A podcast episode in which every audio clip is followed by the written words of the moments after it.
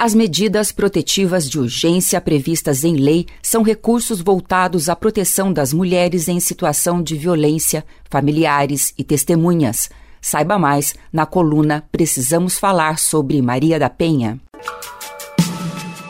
Precisamos falar sobre Maria da Penha.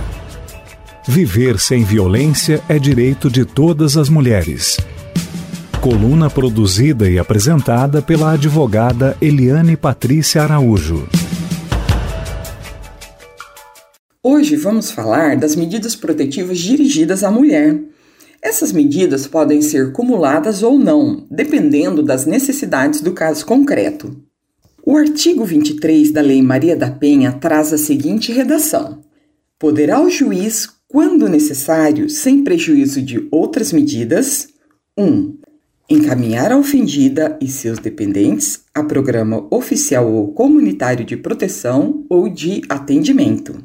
Trata-se de uma medida civil que pode ser requerida pela vítima no momento do registro da ocorrência ou determinada pelo juiz, ou a requerimento do Ministério Público ou ainda da Defensoria Pública.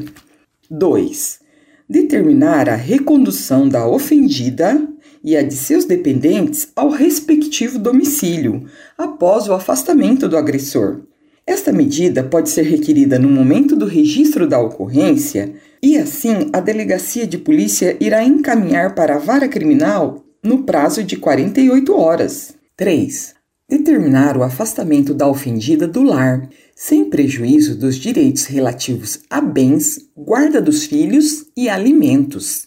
Esta medida pode ser requerida diretamente na esfera civil, por meio da propositura de medida cautelar de afastamento temporário, bem como quando do contato da vítima com a autoridade policial. 4. Determinar a separação de corpos.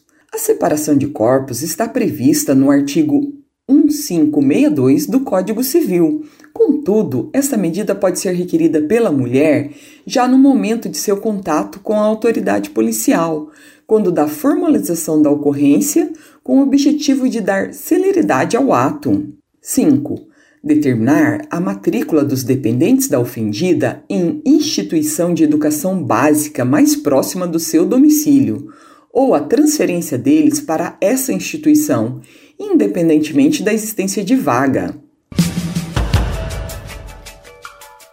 Todas as medidas protetivas, sejam as que obrigam o agressor, sejam as dirigidas à vítima, possuem um mesmo desiderato: proteger direitos fundamentais, evitando a continuidade da violência e das situações que a favorecem. A própria Lei Maria da Penha foi expressa quanto a esses objetivos ao determinar que as medidas visam a proteção da ofendida, de seus familiares e de seu patrimônio, e devem ser aplicadas sempre que os direitos reconhecidos nesta lei forem ameaçados ou violados, e sempre que a segurança da ofendida ou as circunstâncias o exigirem.